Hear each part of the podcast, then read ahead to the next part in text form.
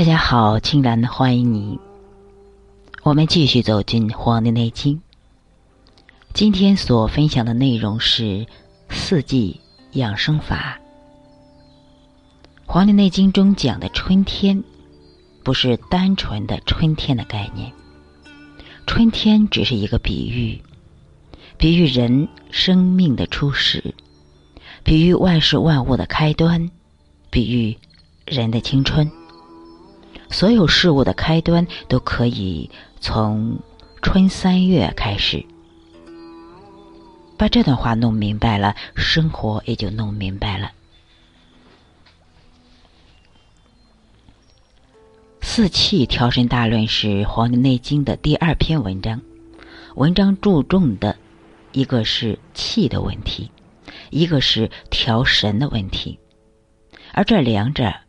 依准的依然是《黄帝内经》的养生原则，就是因天之序，顺应四时，顺应东西南北，顺应春生夏长秋收冬藏的原则。《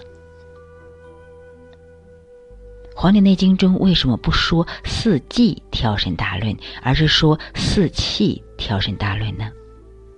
四气。到底指的是什么呢？实际上就是指跟四季相关的气。在《黄帝内经》里，皇帝曾经问过他的老师岐伯：“到底什么是气？”岐伯在回答的时候非常为难，他告诉皇帝：“此上帝所秘密，先师传之。”意思是，这是，这是不让外传的东西。岐伯要求皇帝斋戒几日，才告诉他。皇帝斋戒几日后，岐伯告诉皇帝：五日谓之侯，三侯谓之气，六气谓之时，四时谓之岁。什么叫做猴呢？实际上，猴就是物候的一个表现。五日谓之猴，意思是有形的事物一般五天会出现一个变化。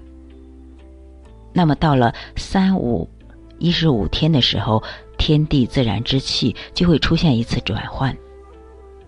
春天是生发之机，秋天是收敛之机。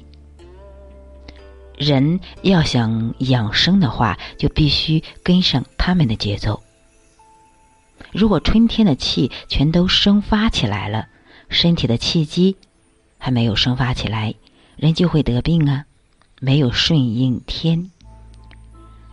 如果到了秋天，气都开始收敛了，而这时候人没有开始收敛，跟不上秋天的气，也会得病。实际上，这就是中医里所说的天人合一。大家不要将气理解为呼吸之气。古人所说的气，是在讲节气，也就是二十四节气。一年分二十四个节气，一季占六个节气。在四气调神大论里。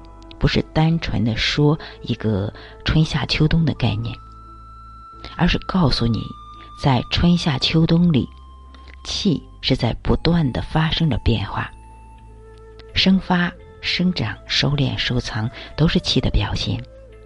当这种变化发生时，人的身体和情志就要跟着这个变化。并且也要跟上这个变化。如果你的身体跟不上天的变化，那么你的身体就会生病。如果能跟上天的变化，该生发的生发，该收敛的收敛，该收藏的收藏，这样才可以养生。什么叫做化呢？下面我们来讲一讲化，变化的这个化。所谓化，就是这四气分别积累到一定程度，就会发生变化，化的最高境界，就是在起承转合当中不着痕迹，也就是《易经》的乾卦里的用九，见群龙无首，即化，就是把生发收场，把生发、生长、收敛、收藏全都包括在内了。这和我们讲过的东西南北、春夏秋冬是一样的。我们都是按照这个顺序去生存和生活的。为什么说四合院最适合居住呢？比如说，我们最喜欢的一种居住方式是什么呢？虽然现在绝大多数人都喜欢住楼房，但拿过去老人的话说，都接不着地气了。过去人们认为风水是很重要的。所以，最佳的生活环境就是四合院。为什么呢？因为四合院里包含了生发、生长、收敛、收藏。为什么四合院的门朝南开呢？四合院的门一般朝南开，最好的是东南向巽宫上，巽风嘛，因为巽为风。风是万物生发的媒介，所以开在这个方向，生机最旺。门是出入之所，要是门内立个壁影就更好了，也就是我们农村所说的迎门墙。它一方面使里面的气缓慢生发，一方面可以挡一挡外来的煞气。东边是。主生发的，所以孩子们一般要住东边的房间。西边是主收敛的，所以老人一般住西边。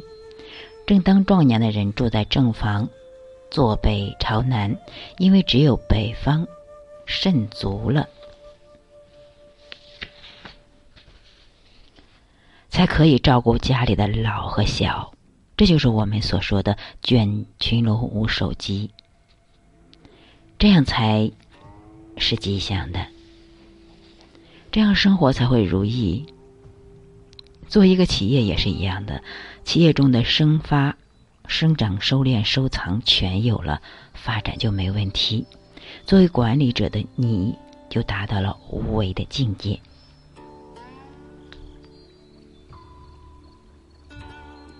在风水学上，其实很注重气的。有的时候气是人看不到的，但是人能觉知到。你能觉知到这一个周围的气息是是好的还是坏的，是一种融合的还是排斥的？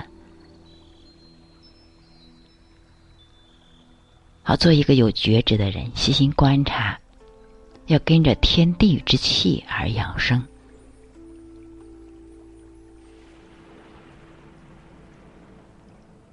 古代人都是很安静的，他们都是在这种安静的状态里觉知到天地的变化，然后再觉知到自身的变化，才能发明和写出一些特别神奇的或者是深奥的东西来。